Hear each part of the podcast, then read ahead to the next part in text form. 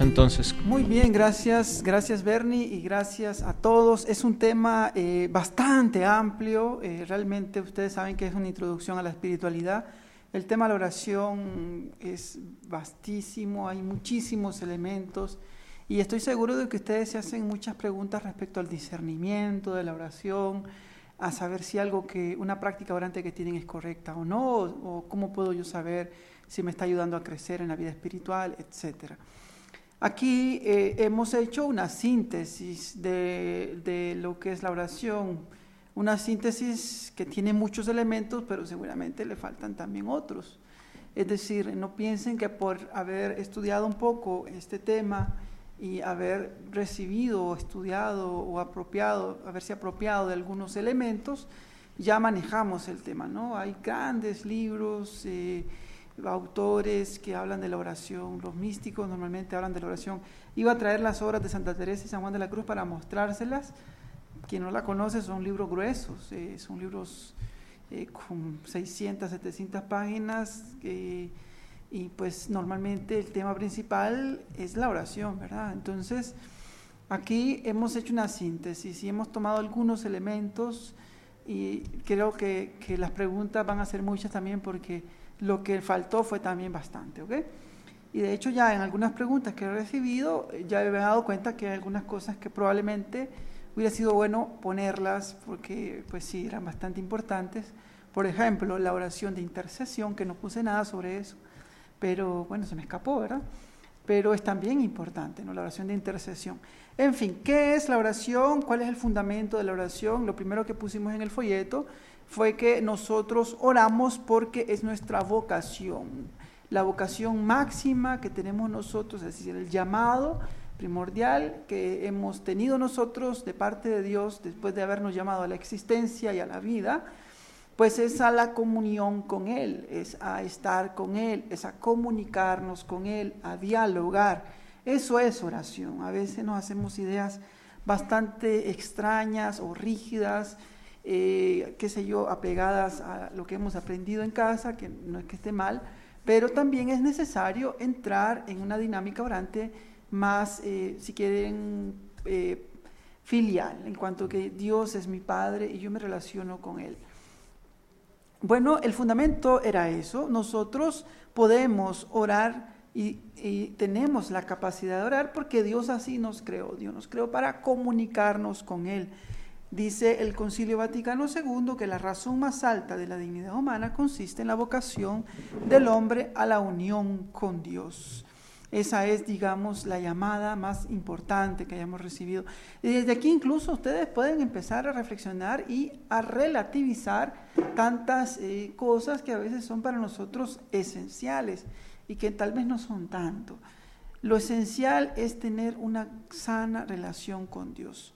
Y desde esa relación con Dios, muchas cosas también tienen otro valor. Por ejemplo, el trabajo, por ejemplo, el, negocio, qué sé yo, lo que hago, lo que toma mi día y mi mente, ¿no?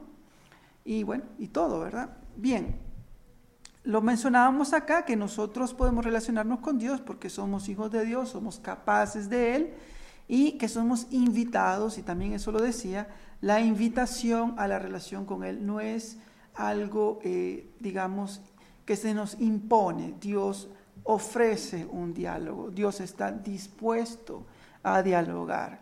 Dios quiere que dialoguemos con Él, pero eh, evidentemente nosotros podemos cerrar, anular, cancelar ese canal de comunicación con Dios. Bien, eh, bien, después hablábamos de la definición de oración y aquí me quiero detener un poco porque eh, hay varios elementos que quiero subrayar. El primero, la oración es relación, la oración es diálogo, la oración es encuentro, la oración es don. Todo esto es la oración. Es diálogo en cuanto que lo más importante es que yo sienta que lo que estoy diciendo se lo estoy expresando a Dios de corazón. Es relación en cuanto que Dios también me está diciendo algo y yo estoy hablando y escuchando, escuchando lo que Él me dice. Es también eh, un don porque yo me comunico con Dios porque tengo el don de parte de Él de ser capaz de hablar con Él, de ser capaz de entrar en oración y dirigirme a Él. Es un don propio del ser humano, que no tiene ningún animal, nadie más que el ser humano. ¿Por qué? Porque solo nosotros somos capaces de Dios de relacionarnos con Él. Es entonces esa capacidad de responderle, esa capacidad, he dicho también, de experimentarle. Esta palabra es importante. La experiencia de Dios, la experiencia que yo tengo en mi oración de encuentro con Él.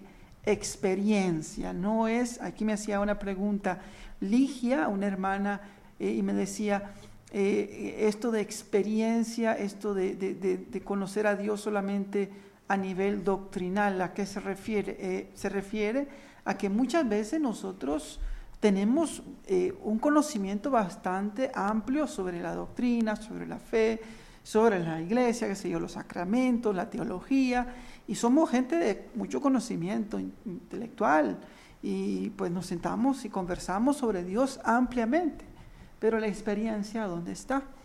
¿Dónde está ese encuentro con Dios? ¿Realmente yo lo he experimentado? ¿O soy una persona que habla de Dios y hasta ahí? No, es muy distinto. Y eso ocurre también en la iglesia, eso ocurre, le puede ocurrir a un sacerdote, le puede ocurrir a un religioso, le, puede ocurrir a un laico, a cualquiera, que somos grandes eh, eh, oradores de la fe y la verdad es que nos pueden decir también boca de oro como a San Juan Crisóstomo, porque hablamos muy bonito sobre Dios y presentamos la fe de una, de una manera muy clara, pero no tenemos una relación con Él, una experiencia de Dios, un diálogo, ¿ok? Eso es oración. Aquí mencionaba también algunos elementos propios, ¿verdad?, de este diálogo, como son los sentimientos, el corazón, la, sensibilidad, ¿no? Es decir, eh, toda esta afectividad que entra en, la, en el diálogo. ¿Por qué? Porque al final ese diálogo se vuelve amoroso, se vuelve encuentro amoroso. Yo doy y recibo amor. Me siento amado o amada por Dios también. Entonces, aquí Santa Teresa del Niño Jesús nos presenta una experiencia orante, una definición, que es más que definición, es su experiencia de oración. Y ella nos habla mucho de, esta, de este diálogo afectivo con Dios. Ella dice que la oración para ella eh, para ella es un impulso de corazón, un ver el cielo, una mirada dirigida hacia el cielo, una eh, que está llena de gratitud, que está llena de amor, que está llena incluso de sufrimiento, de alegría, los sentimientos, la afectividad se eleva hacia Dios. Yo miro al cielo y incluso sin decir palabra me estoy dirigiendo a Él. Algo sobrenatural, dice ella. Y es cierto, la oración es aunque no tengamos experiencias de levitación y experiencias donde sentimos que tuvimos un arrobamiento, un éxtasis, qué sé yo, eh, la oración es algo sobrenatural, porque yo me encuentro con Dios. Al final esa es una experiencia de Dios. Al final, pues todos somos capaces de Dios y todos somos, como digo más adelante, capaces de tener esas experiencias místicas en cuanto que yo me relaciono con el misterio de Dios. No tengo tal vez una experiencia sobrenatural. Yo sé que hay muchas preguntas que vienen por ahí. No, tal vez no las tengo. Hay pocas personas que tienen eso. Pero eso no es lo fundamental. Santa Teresa lo presentará y lo dirá muy claramente. No es eso en lo que nosotros tenemos que poner el corazón, sino en relacionarnos con Dios desde la fe. La próxima semana hablaremos de la fe y tocaremos un poco este elemento. Y bien, después como tercer elemento hablamos de la oración como relación, un poco lo que vengo diciendo ahora, la oración como trato de amistad que presenta Santa Teresa de Jesús, sabiendo, teniendo la premisa de que Dios nos ama, de que Dios nos está viendo amorosamente, de que Dios nos está escuchando amorosamente, de que Dios está moviendo nuestro corazón amorosamente. ¿ok?, entonces, eh, Santa Teresa también allí lo presenta. Luego presentaba el tema yo de la vida orante en el apartado número 4 y básicamente decía ahí que nosotros estamos llamados a vivir una vida orante, valga la redundancia, es decir, tener ese canal de comunicación con Dios abierto siempre. ¿ok? No significa que voy a estar recitando el Padre Nuestro todo el día. Significa que yo me comunico con Dios. Ahorita que, que presentemos la forma de oración voy a aclarar un poco todo esto, ¿no? Luego, en el 5 tenemos el fin de la oración. ¿Para qué oro? ¿Para qué es la oración? Santa Teresa lo dice. Bueno, hemos presentado algún elemento, ¿no? Dijimos que la oración es eh, aquella que me saca del alienamiento, de, que, de aquella realidad que no me permite ser yo mismo, ¿no? Es decir, yo soy yo mismo en cuanto que Dios me ayuda en la oración a vivir mi humanidad, mi realidad humana cabalmente, ¿no? Si no vivo perdido, es el fundamento antropológico. Y también hemos hablado que la relación eh, con Dios es también un fin, en cuanto que yo tengo relación con Dios, en cuanto que Dios y yo somos, tenemos un diálogo, yo le escucho, es mi Dios, es mi Señor, etcétera, ¿no? También es un fin la relación con Dios, claro que sí. Aquí pusimos otro. El fin de la oración es también hacer su voluntad. Que nuestra voluntad se haga la de Él. Es la unión de voluntades. Eso. Es decir, que yo a través de la oración pueda conformar mi voluntad a la de Dios. Por eso también la oración se vuelve un lugar de discernimiento. Cuando yo me confronto con Dios, por así decirlo, porque yo me encuentro con Él y tengo una relación orante con Él, también me estoy viendo a mí mismo y estoy confrontando mi vida actual y el Dios puro y santo que se me presenta en la oración y veo que soy un pecador y me viene el escrúpulo y me viene el, el, sinsabor interior, ¿no? Eso que yo sé que estoy mal a pesar de saber que estoy delante de Dios en oración. Pues bueno, ahí el Señor me está diciendo, conforma tu voluntad con la mía. Sal de esa realidad de pecado que estás viviendo, ¿no? Esa es una comunicación del Señor directa que se está diciendo, porque te, te sientes incómodo con esa realidad de pecado que estás alimentando. ¿No? Entonces, en la oración, el fin de la oración es conformar nuestra voluntad con Dios. Jesús hizo plenamente la voluntad de Dios porque Él fue, estuvo siempre delante de Él, siempre en oración con Él. Bien, la auténtica oración y la experiencia orante. La auténtica oración decíamos que significa que yo eh, soy orante verdaderamente si crezco en el amor, en el amor a Dios y en el amor al prójimo. Decíamos, de Dios a veces tenemos muchas ideas y a veces podemos decir yo amo a Dios de forma así como demasiado a la ligera. Pues no, a Dios se le ama verdaderamente por quien Él es. Y se le ama por quien, él, por quien Él es a través de la oración. Santa Teresa dice, ¿cómo sé yo que tengo amor a Dios? si tengo también, si crezco también en el amor al prójimo. Y como último elemento, antes de la, de, porque ya ver diciendo que me va a hacer algunas preguntas, no sé si me equivoco, eh, como último elemento tenemos aquí la experiencia orante. El verdadero orante es un místico, es una persona de experiencia, una persona que tiene una relación con el misterio, de ahí viene místico, con el misterio de Dios experimentar a Dios, como vengo diciendo, es fundamental. Y aquí también quiero eh, hacer una mención importante, hacer notar algo importante.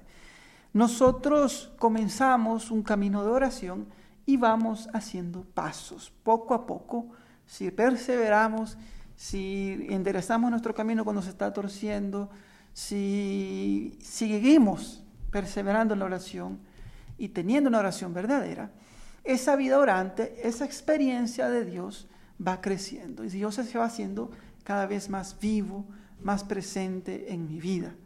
Yo lo he visto en muchas personas que realmente me dan un gran testimonio de vida orante, a veces algunos sacerdotes, a veces algunos eh, ancianos, ¿verdad? Muchos de ellos, eh, mucha gente que he conocido, laicos, señoras de la iglesia, que uno ve en su rostro, uno ve en su vida, uno ve en la forma como se comunican, cómo hablan con uno, eh, que realmente son personas de oración, cómo confían en Dios, cómo se abandonan a Dios, ese consejo que sale de, sus, de su boca lleno de sabiduría, de una experiencia. El tema 7, el punto 7, experiencia orante, ¿ok?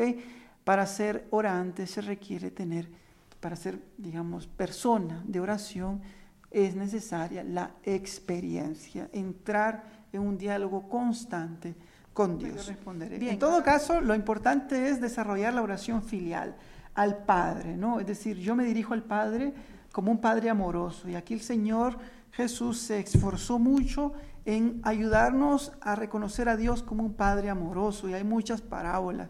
La del Hijo pródigo y Padre amoroso, misericordioso, que es tan conocida y es este, incluso reconocida como la, la mayor parábola que ha dicho Jesús. Y luego está la de la oveja perdida, la, la de la moneda perdida, etcétera. Son parábolas que hablan, presentan a Dios como amoroso. Y aquí dice, y aquí puse, a veces pensamos que Dios es violento, que Dios es algún, un, Dios lejano o es de alguna forma manipulable porque yo le doy, Él me da, como que yo doy 50, entonces el Señor me tiene que dar a cambio tal cosa. Entonces son ideas equivocadas de Dios. Luego tenemos eh, por el Espíritu Santo.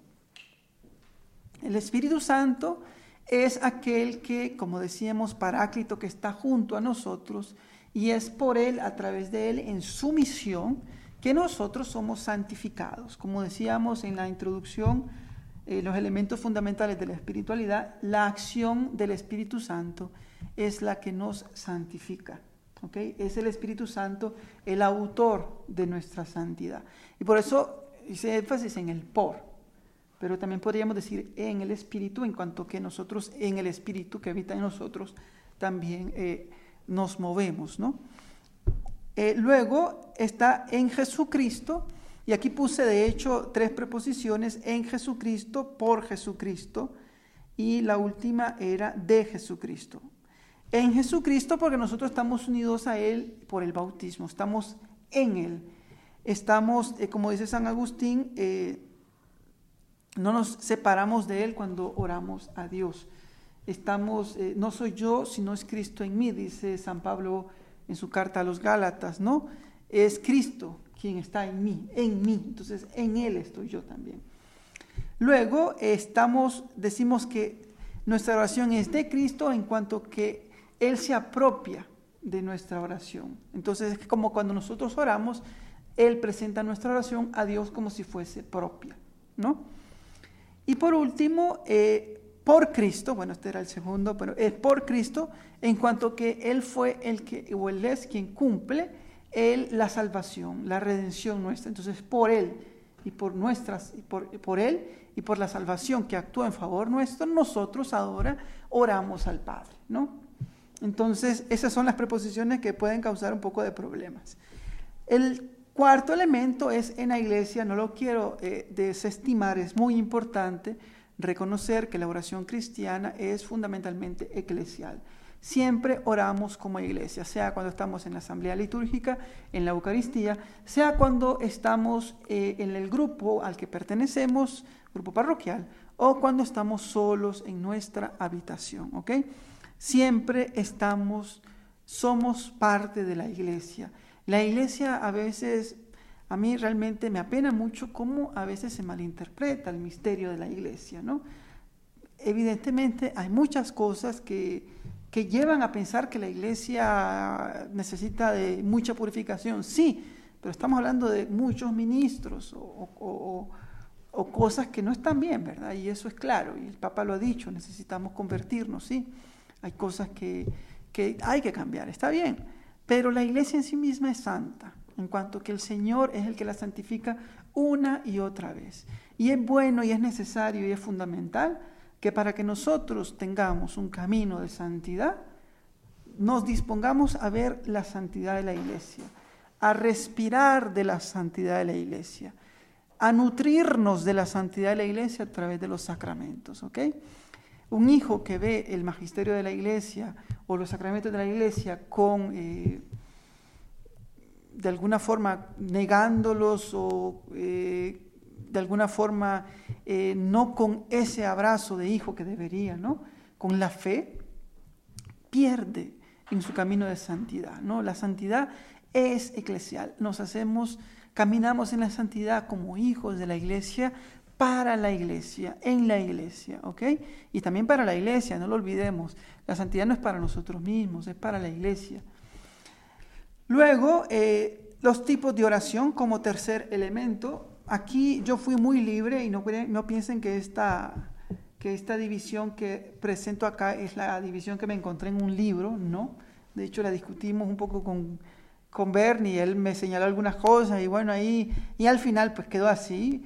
Simplemente es una forma de, hacer un poco más claro los elementos y, y catalogarlos de alguna forma, pues la forma de oración, yo puse la oración litúrgico sacramental, la oración grupal y la oración personal. Ahí, ahí fue que la quise clasificar yo eh, para hacernos más clara la cosa. La, la oración litúrgico sacramental es la fuente de la vida cristiana y la fuente de la santidad. No podemos perderla de vista, especialmente el sacramento de la Eucaristía, es la fuente de la iglesia y es la fuente de cada uno como hijos de la iglesia. De ahí nos nutrimos en nuestro camino de, la, de santidad, de, eh, ahí nos nutrimos en nuestra oración diaria. La Eucaristía misma es la máxima oración que podemos dirigir a Dios, porque la hacemos con Cristo, unidos a Él que se entrega en el sacramento a través del Espíritu Santo. ¿okay? Entonces no hay oración más grande e importante que la Eucaristía. Luego eh, está la oración comunitaria. La oración comunitaria grupal son todo ese tipo de oraciones que tenemos en los grupos, en las comunidades que nos reunimos a orar. Y aquí hay muchos tipos de oración. Eh, como decía, la liturgia de las horas es un tipo de oración que practicamos mucho los religiosos, también muchas comunidades. Pero también hay otras, eh, como las oraciones vocales que se hacen en comunidades, en grupos, como el rosario, las letanías, las novenas, las coronillas, los via crucis o via lucis. También eh, está la lección divina, una oración bíblica hermosísima. Yo la primera vez que participé de una lección divina realmente quedé encantado, me gustó muchísimo eh, reflexionar, adentrarme en la palabra, dejar que esa palabra me interpele. Es una oración muy valiosa y si no la han practicado, yo les invito a que la practiquen, intenten conocerla. Luego también están otro tipo de oraciones espontáneas que se hacen en grupos, como las oraciones de alabanza, de intercesión, de súplica, de acción de gracias. A veces se acompañan por cantos. Eh, son también oraciones hermosas que se hacen en grupo, a veces se hacen eh, vigilia de oración o sanación. Son también oraciones muy hermosas. Este, y aquí se subraya mucho en este tipo de oraciones la, la espontaneidad, ¿verdad? Está la oración también de contemplación, como es la oración, la adoración al Santísimo. En Nicaragua es bastante eh, promovida y, por el pueblo de Dios realmente se vive mucho. El jueves es un día importante y casi que en toda parroquia, ¿no? Es realmente importante. Eh, también están los talleres de oración, hermosos. Aquí en Estepre acostumbramos, en Estepre no virtual todavía, ¿verdad? presencial, el este presencial lo, lo, acostumbramos a hacer mucho los talleres de oración. Están también las peregrinaciones, vigilias, eh, manifestaciones públicas de la fe y también los retiros, ejercicios espirituales, ¿no? que son una forma de, de, entrar en un ambiente de oración más intenso, más fuerte. Tienen también su particularidad. Por último, para terminar y dejar los últimos minutos a las preguntas, está la oración personal, como ustedes veían ahí, lo que quiero subrayar acá es que la oración es, ante todo, reconocerse delante del Señor. Y aquí, eh, por una pregunta que me hizo una hermana, digo lo siguiente, porque ya ustedes leyeron el ámbito de la oración personal y no voy a decir nada más. Yo creo que es bastante claro. Quiero decir una cosa acá. La oración personal y todo tipo de oración, pero especialmente la personal, eh, es, es bueno ser muy creativo, ¿ok? Es bueno ser muy... Eh, no anclarse, no estancarse, quedarse eh, muy, hacer de la oración una forma muy monótona, no, no, no intentar eso, ser creativo. Aquí menciono muchos tipos de oración. Está la oración vocal, está la meditación, después incluso podemos adentrarnos a otro tipo de oración como es la quietud, si, si, si, si nos realmente entramos ahí y podemos entrar a la quietud o al recogimiento, etc. ¿no? Y podemos acompañar nuestra oración por música, por, podemos acompañar nuestra oración con, con olores agradables, podemos empezar, antes de empezar la oración, podemos hacer un pequeño ejercicio de relajación, hay gente que lo practica, que va y hace ejercicios físicos o hace una pequeña, eh, corre un poco, se relaja, se baña y luego se, se dispone a la oración. Son formas, son tácticas, ¿no? Lo importante es que en el momento en que yo me encuentre en la oración, que yo entre a la oración, esté dispuesto a encontrarme con el Señor. Luego puedo incluso variar un poco, si me ayuda, por ejemplo, eh, empezar con una oración vocal, seguir con una meditación, después escuchar un canto, eh, después eh, quedarme en silencio, intentando hacer un poco de, quietud, de silencio, de estarme, contemplar. Puedo otro día traer un cuadro de admirable y orar y hablarle al Señor como si estuviera con Él enfrente un poco el estilo de los soliloquios de San Agustín. Ahí yo quiero que entendamos que la oración es, eh, es bastante libre, o sea, tenemos que intentar ser algo espontáneo, especialmente en el ámbito personal. Hay un, eh, hay un principio que dice Santa Teresa, lo que más os llevare a amar, eso hacer. Y podemos decir, lo que más los, lleva, los lleve a una relación con Dios más fuerte, eso hagan. Si ustedes ven que un tipo de oración les está sirviendo mucho, síganla practicando. ¿Ok? Entonces, eh, podemos concluir diciendo que la oración no es accesoria, sino esencial, que Dios no está alejado, sino que nos ofrece un trato de amistad, relación con Dios, que la oración no, puede, no, debe, ser, eh, no debe ser algo eh, fijo en cuanto que es algo mm, encuadrado, sino que es también algo espontáneo, es un grito del corazón, es un impulso que es importante eh, saber que estamos en diálogo con Dios y que el fin de la oración es siempre conformar nuestra voluntad con Dios.